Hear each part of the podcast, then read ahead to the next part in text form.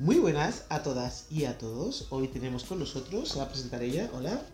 Hola, me llamo Eva y soy del Ecuador y quería contaros algo, una parte de mi historia.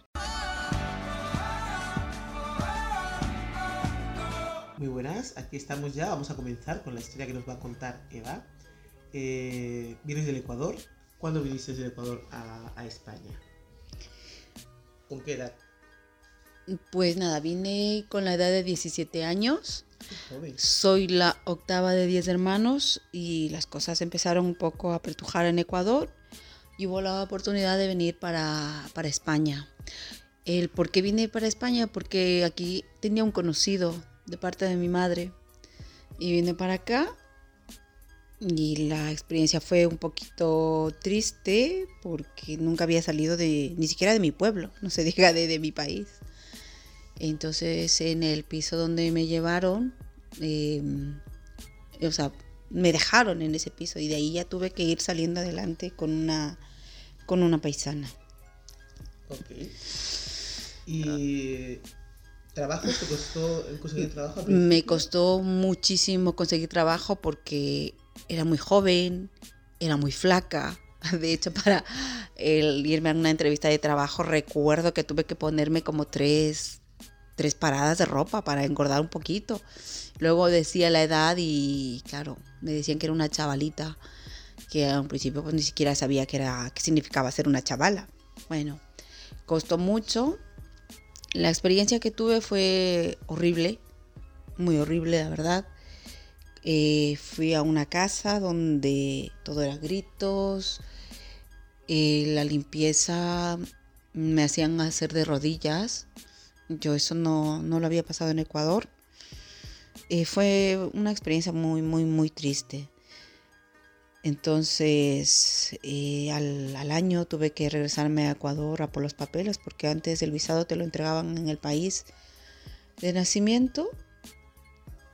Al año me, me tuve que regresar a Ecuador, pero hasta que llegue el año pasé por una experiencia muy, muy triste, pues en mi pueblo se volcó un autobús donde fallecieron 51 personas. De esas 51 personas, 13 fueron familia mía y entre ellas mi hermana. Y claro, la impotencia que sentí al no poder regresar a Ecuador porque no pagaba la deuda, pues fue muy triste. O sea, de ese año del 1994 tengo esa dolencia de que no pude viajar al entierro de mi hermana. Y lo que viví aquí, pues ya os cuento, mucho grito, mucho maltrato de, de aquella mujer. Cuando tuve que ir por fin a Ecuador, me acuerdo que salí a Madrid porque yo trabajaba por, ahora, por Pozuelo y me atrasé del autobús. Eh, Tenía que volver allí, no sé por qué, a las 5 de la tarde y cogí el siguiente bus que llegué a las 6 y cuarto. Por esa hora y cuarto que llegué tarde, la mujer esta me dijo que no me daba la paga porque ya había sido el año y le correspondía darme la paga. Me dijo, no te doy la paga, pero no te preocupes, que cuando vuelvas de Ecuador yo te firmo el papel. Pero vuelves ya sin trabajo. No sé qué hice en esa hora y media. Le dije que bueno, que no pasaba nada. Ella sabía qué piso yo vivía. Y todo eso que, que ella me mandara la documentación. Marché a Ecuador al año, hice mis papeles y volví. Volví acá a buscar otra vez trabajo, pero ya fue más rápido. Pero no por ser más rápido, fue más terrorífico. Fue otra mujer eh, tremendamente horrible. Fue más, yo creo que fue peor que la primera. Entonces, la experiencia que yo tengo de ella es que nos fuimos para mm, en un verano a Sotogrande. Y claro, yo era joven eh, y había cumplido 18 años. En la playa la conocí en Ecuador pues con las justas, por decirlo así. Y estuve allí, eh, me encontré con unas paisanas, bueno, unas, unas chicas latinas. Y estábamos en el club de Sotogrande y bajando las escaleras estaba la playa. Era una, una- un paisaje muy bonito. Eh, bajé a tomarme la foto. A los, eh, cuidaba a dos niños. A los niños los dejé chupando un helado y yo bajé las gradas simplemente para hacerme una foto porque se ve, era un bonito paisaje. En cuanto yo terminé de bajar las escaleras, miré arriba que la chica se quedó con la cámara y vi a la loca de mi jefa.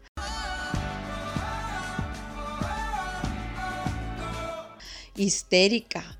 Que subas, que subas. Vamos, la foto ni se hizo, subí. Me trató como al perro. Me dijo que en ese momento agarraba y cogía y que me iba a denunciar a la policía y tal, porque lo que había hecho era un intento de asesinato a los niños. Yo estaba aterrorizada. La gente ahí mirando cómo la señora despotricaba conmigo y que coja a los niños y nos íbamos de ese club inmediatamente. ¿Por intento de asesinato por qué? Porque les había dejado solos. Se supone que ella me pagaba a mí para cuidar a los niños y yo había dejado a los niños sin nadie. Pero bueno, entonces eh, fuimos a su casa, eh, su marido me dijo, Eva, ¿qué has hecho? Y yo honestamente no sabía qué es lo que había hecho. O sea, y la señora decía, no, es que ha intentado matar a nuestros hijos, José Luis, lo ha intentado. Vamos, si no llego yo a tiempo, estábamos hablando de una cosa gravísima. Así es que no, que se vaya, que se vaya. Entonces yo me subí. A todo eso ya había venido una hermana mía que justamente en ese momento llamó a la casa de la playa esa donde yo estaba. Y entonces la señora pues me dice, Eva, le llaman por teléfono. Y tapó el teléfono y dijo, Eva, ni una palabra a su hermana, ¿eh? Ni una palabra a su hermana. Y luego hablamos. Entonces hablé con mi hermana, le dije que sí, que estaba bien y que y tal. No le conté nada de, de aquí, de lo que había sucedido. Y entonces, dicho esto, cerré el teléfono, la señora y el, y el esposo me dijeron que me daban una oportunidad como un favor que me hacían, pero que la cámara cuando yo baje a la playa, al club de playa, pues la cámara que se quede. ¿Vale? Que no tenía derecho a tener amigas porque son una mala influencia y soy muy jovencita y todo eso. Y yo con los niños y punto. Y de con los niños a casa. Bueno, em, así estuve una semana. Y a la semana que estuve ahí otra vez en el club de playa, me llamó una señora y me dijo, niña, ¿por, qué te dejas tratar de esa manera? Y le dije, mire, es que yo no tengo, mm, recién me estaban haciendo otra vez los papeles. Digo, acaba, acabo de llegar de Ecuador casi hace un mes y necesito los papeles. Y entonces ella me ha dicho que al final no me los firma y me voy a quedar ilegal y me pueden meter presa. Y me dijo, no, no, si tú estás ilegal, el problema lo tiene ella me dicen, si tú quieres, te quedas aquí, yo te ofrezco trabajo. Y entonces dice, tú piénsatelo, porque hay maneras de tratar a una persona y esta mujer no te trata bien. nos hemos quedado alucinados todos de la manera que te ha tratado. Lo hemos comentado entre mis amigas y todo eso. Y dice, yo no vivo aquí. Yo vivo en, en Antequera, pero estamos en Fuengirola. Si eso, si te animas, nada le debes a esta mujer. Si te animas, te espero en Marbella, que había una caseta, me acuerdo, al lado de un McDonald's. Dice, voy a estar ahí a las 11 de la mañana. Si te animas, te vienes con nosotros. Claro, era una señora que tampoco la conocía de nada. La cara la tenía bonita, pero la misma cara que las otras. Digo, bueno, y sin saber, claro. Entonces me fui a... Mm, otra vez volví a la casa y estaba con ese run run en la cabeza. Digo, ¿qué hago? Si le digo a esta señora que me voy, vamos, me despotrica. Ya nos fuimos a dormir. Eran las 11 de la noche y estaba yo por, por algún alrededor de, de Soto Grande. Y lo decidí. Fue como que algo dije, no, me acordaba de la limpieza de las rodillas de la primera casa, los gritos, eh, que si en tu país eh, comías esto, que claro que aquí estás comiendo algo que nunca habías visto en Ecuador. O sea, siempre eso. Dije, no, me voy. Pase lo que pase. Y, pero claro, ahí no había GPS. agarré mi maleta y salí como una ladrona. Ahí sí que salí como una ladrona. Tenía cuatro cosas.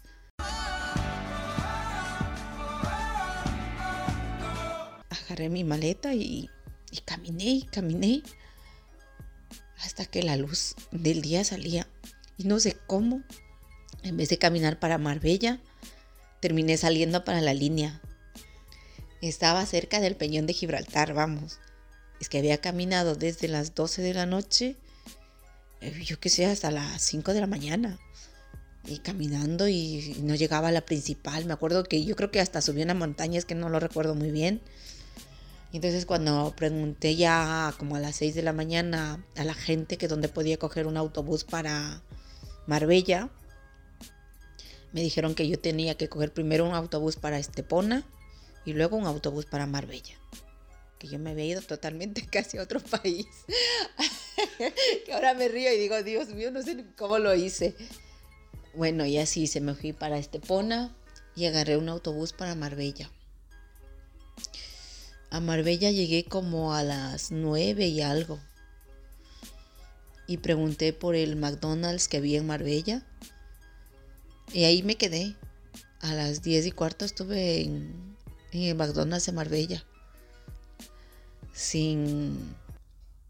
O sea, si no venía esa señora, no, hubiera, no sé qué hubiera sido de mi existencia. Como cinco para las once redollo porque había una especie de cucurucho, me acuerdo ahí, un cucurucho cerca de, de ese Madonnas de Marbella. Y vino en un coche rojo. Marca ni idea. Simplemente me acuerdo de los ojos de la mujer y su sonrisa. ¿Te puso contenta cuando te vio? Sí. Eh, Dice, Eva, hija, dice, has venido.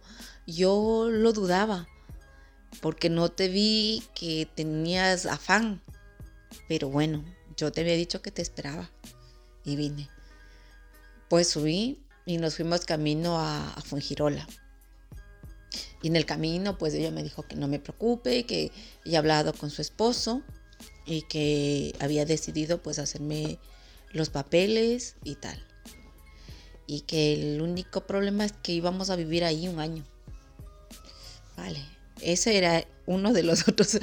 El otro problema es que el día de ayer no le había preguntado cuántos niños iba a cuidar. Y cuando me dijo cuatro, casi me caigo para atrás. Dije, Dios mío, si con dos estaba hecho una calamidad, los cuatro hubiera sido tremendo. Pero ya estaba. Llegué a Fuengirola. El esposo había sido de Madrid. La casa era de dos plantas.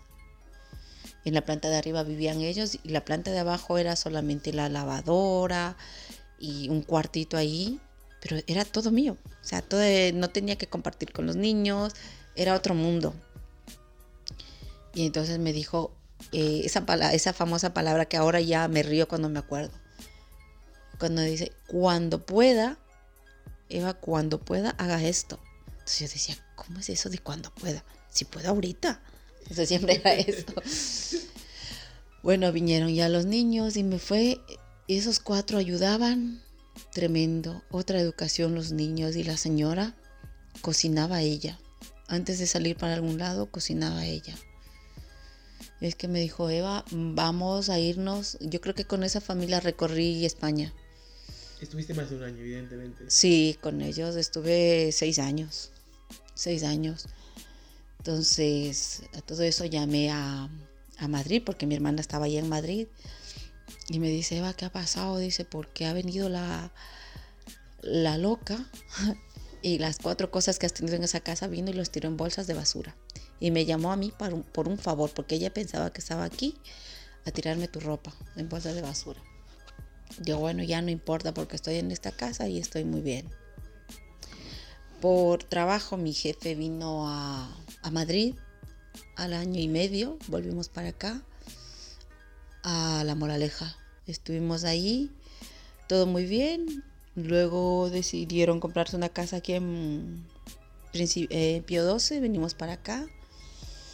Y aquí fue donde, por desgracia, por desgracia digo yo, me, me enamoré. Y empezó el próximo calvario de mi vida, que fue mm, casarme y me fue mal.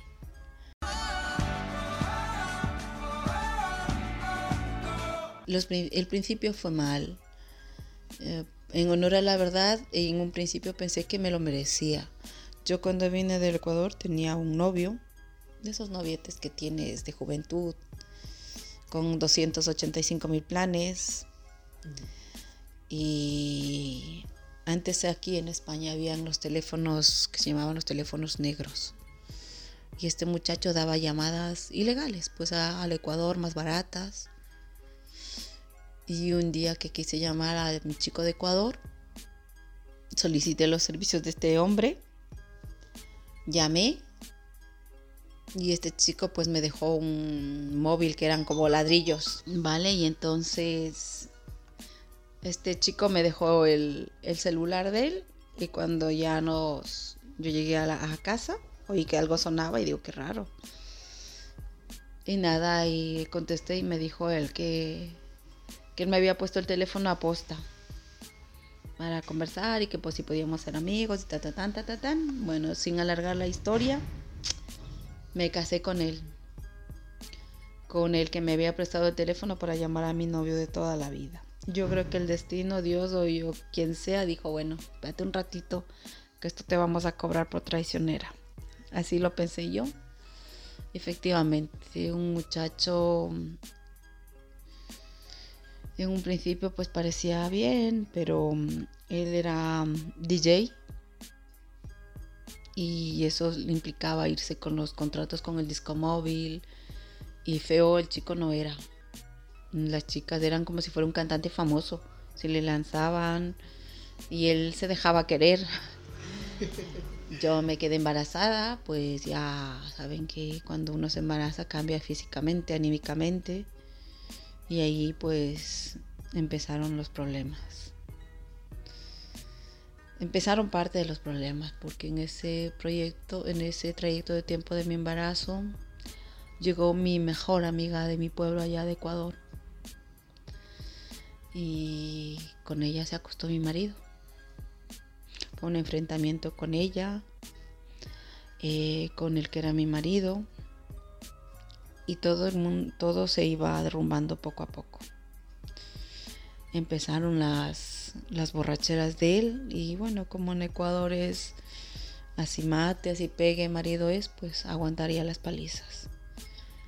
Nació el pequeño, creció el pequeño y era una convivencia atroz. El, el enano empezó a comer, ya nos íbamos al McDonald's y eso lo recuerdo perfecto, salía a 15 euros y decía, venga, toma, 7.50 paga tu parte y la de tu hijo, que la mía y, la mitad del niño ya está pagado. Era el niño, no era mi hijo. Entonces era así. Yo pensé que los matrimonios pues todos eran así. Tampoco decía mucho. Eh, los fines de semana era un infierno. Para el lunes era... de lunes a jueves tenía un marido y de viernes a sábado y domingo era el marido de todas. Pero esa amiga tuya de Ecuador, perdona que te corte, o sea, ¿no estuvo viviendo con vosotros más o, seguía liándose con él o, cómo? Eh, no, porque ahí tomó cartas en el asunto a mi hermana mayor y la insultó. Le dijo mm. que eso no llamaba a ser amiga, que cómo había hecho eso. Y ella se alejó. No, no a verla nunca más tampoco. No, no la volví a ver más. Entonces tu marido decías que de lunes a viernes, de lunes a jueves era tu mm. marido y luego viernes a domingo era de las demás. Exactamente. El niño cumplió cuatro años y este hombre pues ya empezó a ser como más descarado. Como yo no decía nada, empezó a traer a la otra persona porque en ese entonces tenía otra persona. Entonces él se iba a tocar y al domingo por la mañana, de por la madrugada, venía y dejaba los aparatos en casa y seguía con sus amigas, con sus amigos eh, de fiesta, se iba. Y en eso, pues un domingo por la mañana escucho que entra, entra la chica. Y se me ocurrió a mí decir que qué estaba pasando. Me dijo, tú, métete, métete adentro, métete, no, no te quiero ver, lárgate adentro con tu hijo. Yo dejo las cosas y me voy. Y no sé por qué a mí se me ocurrió y le digo, oye, no te vayas. Pato, no te vayas, quédate en la casa. Y me acuerdo que se los dije así de, de buenas. Las chicas corrieron. Porque él regresó y me dijo, mira, ¿qué chucha quieres? Lárgate para adentro, ¿sí? Y ni se te ocurra salir. Ni... Yo era obediente, no salía los domingos para nada, mis hermanos no sabían de mí.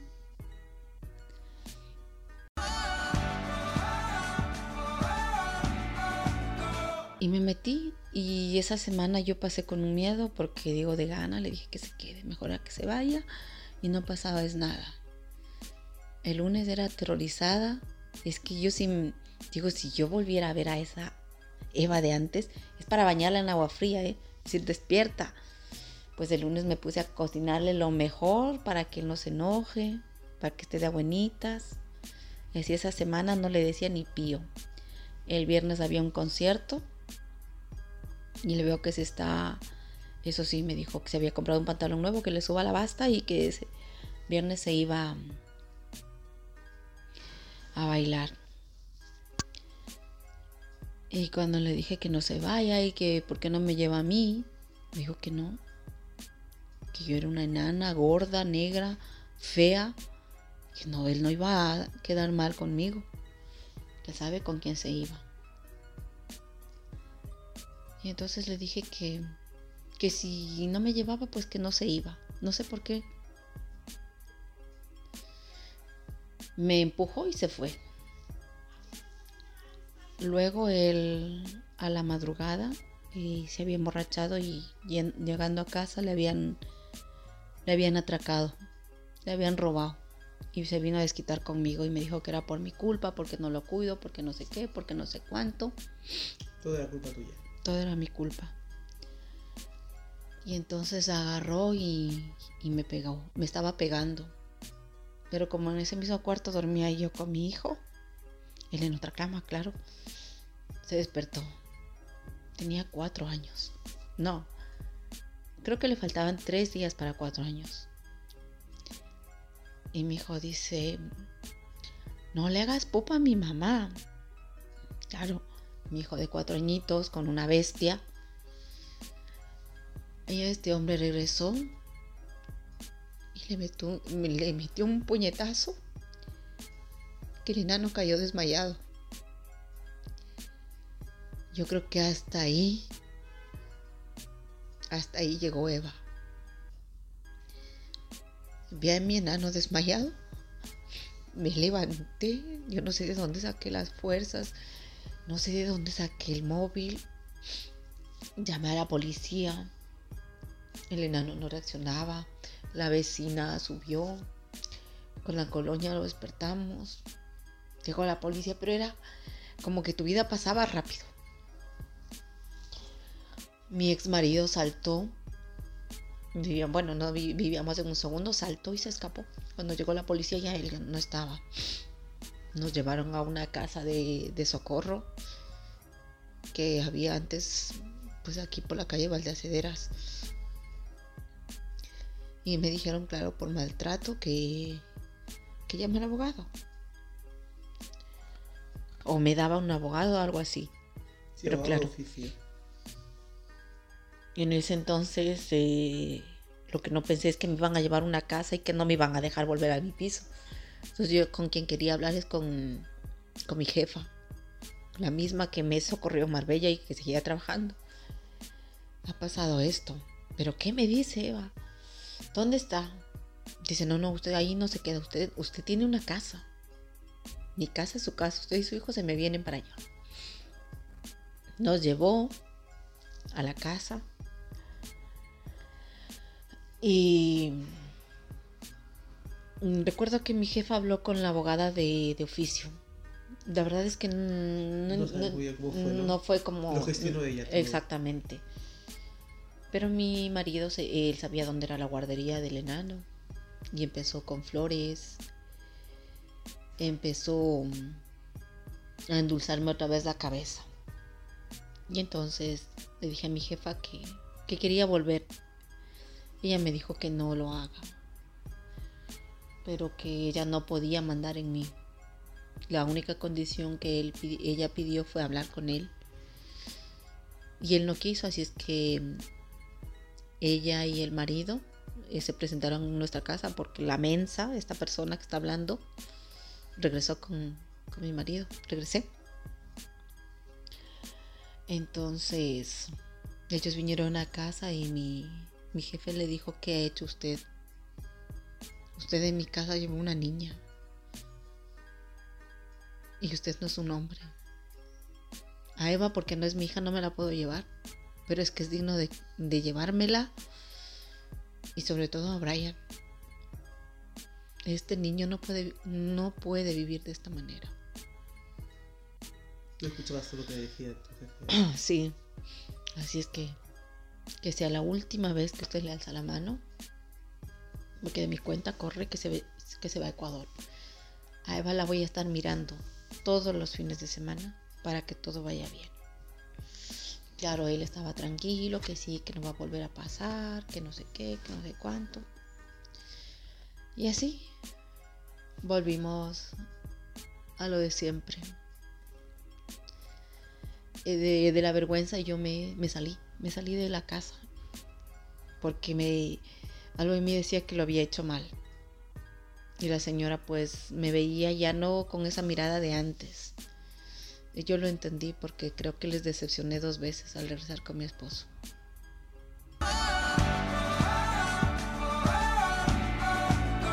Y esto ha sido todo. Únete a mi canal de Telegram arroba podcast This is me para recibir todas las novedades. Puedes pasar a visitar nuestra página web www.thisisme.es o mandarnos un WhatsApp al teléfono 641249962. Que no se os olvide el canal de YouTube y nuestro correo electrónico thisismireyes@gmail.com. Dar las gracias como siempre a RDK Realización Audiovisual. Muchas gracias a todas y a todos. Besos y nos escuchamos en la próxima.